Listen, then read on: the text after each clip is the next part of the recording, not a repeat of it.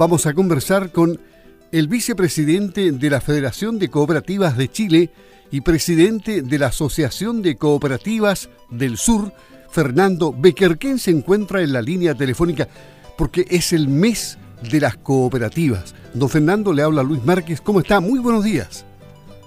Don Luis, muy buenos días. Tenga usted y un gran saludo a toda la audiencia de Radio Sago, que es muy numerosa y muy importante, y a todos los ejecutivos de Radio Sago, que se desempeñan en esa importante y profesional tarea y labor.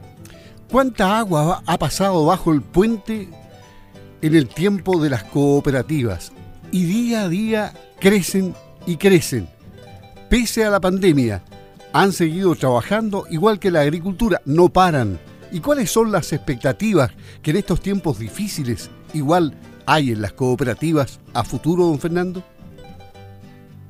Bueno, mire, las cooperativas, eh, hay que decirlo, hay dos millones de chilenos que tienen que ver directamente con las cooperativas, que si incorporamos los grupos familiares, estamos hablando de 6 millones de chilenos, que es un tercio de la población del país. O sea, es importante la cooperativa en, Chile. Tiene que ver con el producto que genera la cantidad de cooperativas que hay en el país y tiene que ver con la cantidad de población que tiene que ver con las cooperativas. Ahora, las cooperativas eh, están llamadas a cumplir un tremendo papel porque eh, van generando una descentralización en este país, van generando nuevos proyectos, nuevos progresos a nivel regional, descentralizando Chile y lo más importante de todo que la riqueza que generan estas cooperativas se reparten en miles de miles de brazos chilenos, entonces van conformando una clase media muy importante. Es importantísimo mencionar que las cooperativas traspasan las fronteras políticas. Eso es tremendamente importante.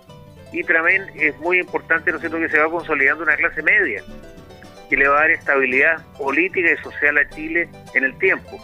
Esto en los, en los tiempos actuales es de una importancia tremenda, porque aquí no hay temas políticos, no hay gente que tenga más o gente que tenga menos, todos luchamos por un mismo objetivo, es generar riqueza y repartir esta riqueza.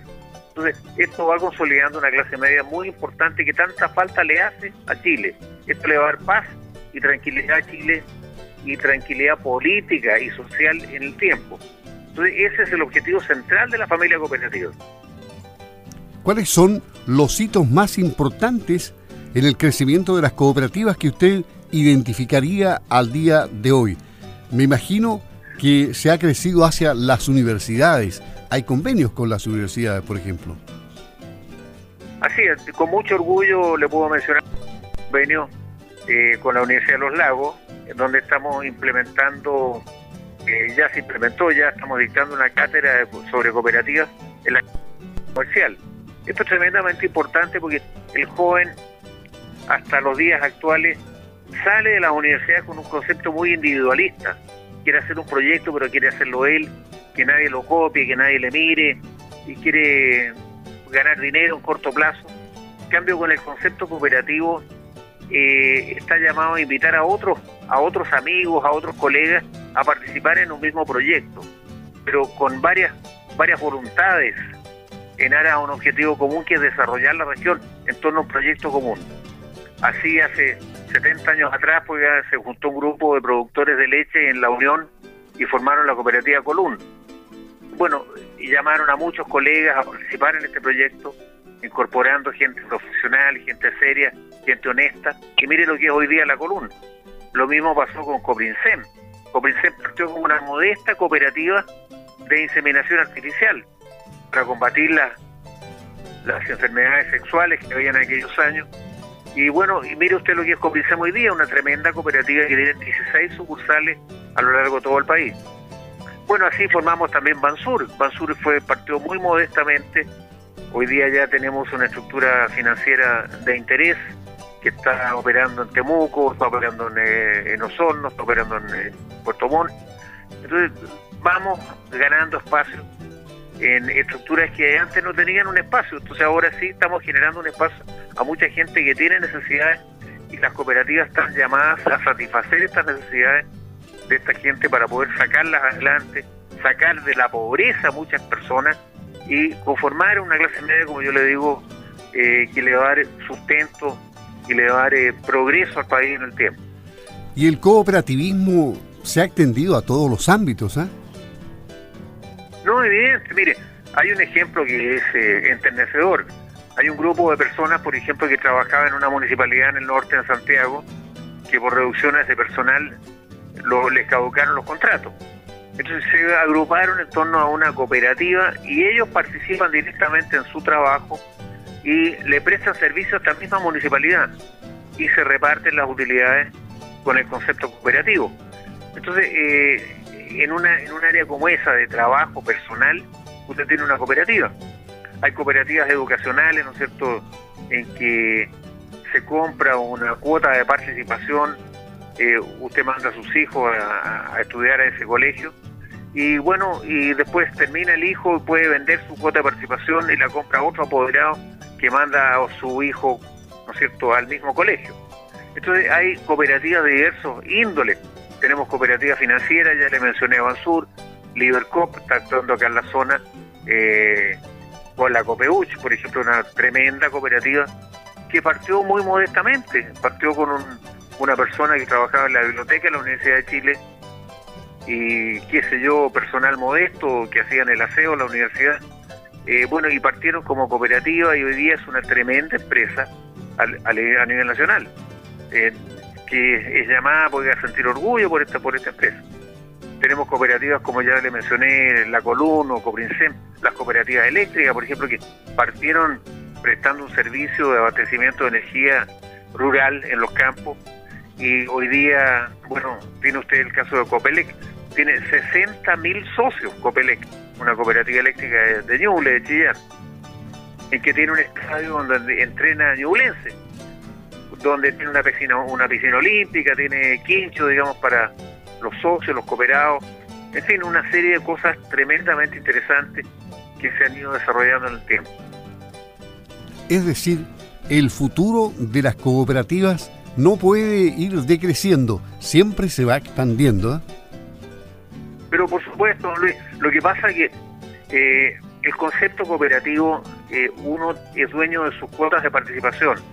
Entonces, cuando uno trabaja para su cooperativa, está defendiendo sus cuotas de participación. Entonces, no, no, no se trabaja para tercero.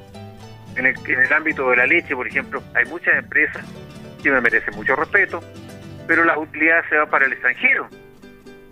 Eh, entonces, eh, ¿de qué estamos hablando? Hay cooperativas como el caso de la Column, en que los cooperados, los que entregan su producto, la leche a la cooperativa, bueno, tienen que tener un respaldo, tienen que comprar cuotas de participación. Y una cuota de participación respalda la entrega de 10 litros de leche, que más o menos vale exactamente lo mismo, los 10 litros de leche que la cuota de participación. Entonces la inversión que tiene una persona eh, es más o menos similar la inversión que tiene la cooperativa por la producción anual de leche y entrega. Entonces eso es muy importante. Entonces, ¿qué pasa? En una empresa, eh, una sociedad anónima, las utilidades se van o se van a Santiago o se van fuera del país. En cambio acá no, quedan en la región. Sepa usted que muchos proyectos de riego que tienen una falta de financiamiento espantosa, eh, había este año 27 proyectos y aprobaron 4 porque no tenían fondos para más. Bueno, en el caso de la Column, hay los excedentes que se entregan, bueno, sirven para financiar muchos proyectos de riesgo. los fondos, por ejemplo, que se entregan para recuperación de suelos degradados, lo mismo. Los excedentes que entrega la Column sirven para comprar fertilizantes y recuperar muchos suelos que de otra manera no se podrían recuperar.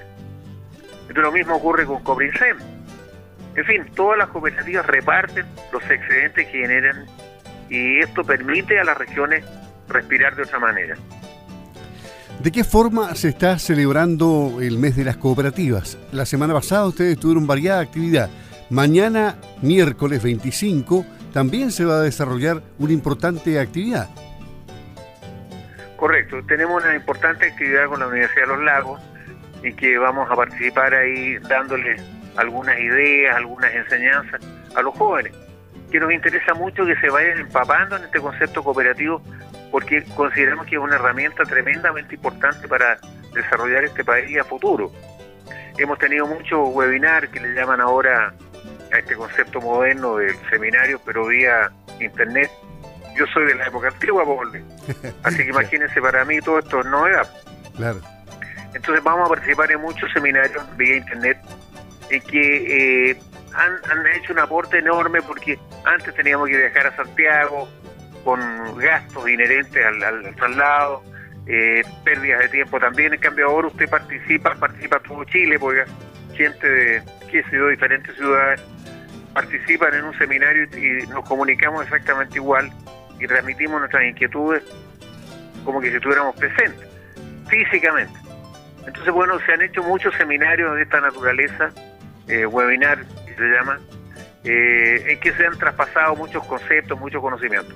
También hemos tenido la participación de Rabobank, que es una cooperativa holandesa, eh, junto con FIA, que es un instituto de agrícola, digamos, de desarrollo agrícola, en que nos ha mostrado algunos conceptos cooperativos europeos que son tremendamente interesantes, eh, porque en Europa el concepto cooperativo está muy desarrollado.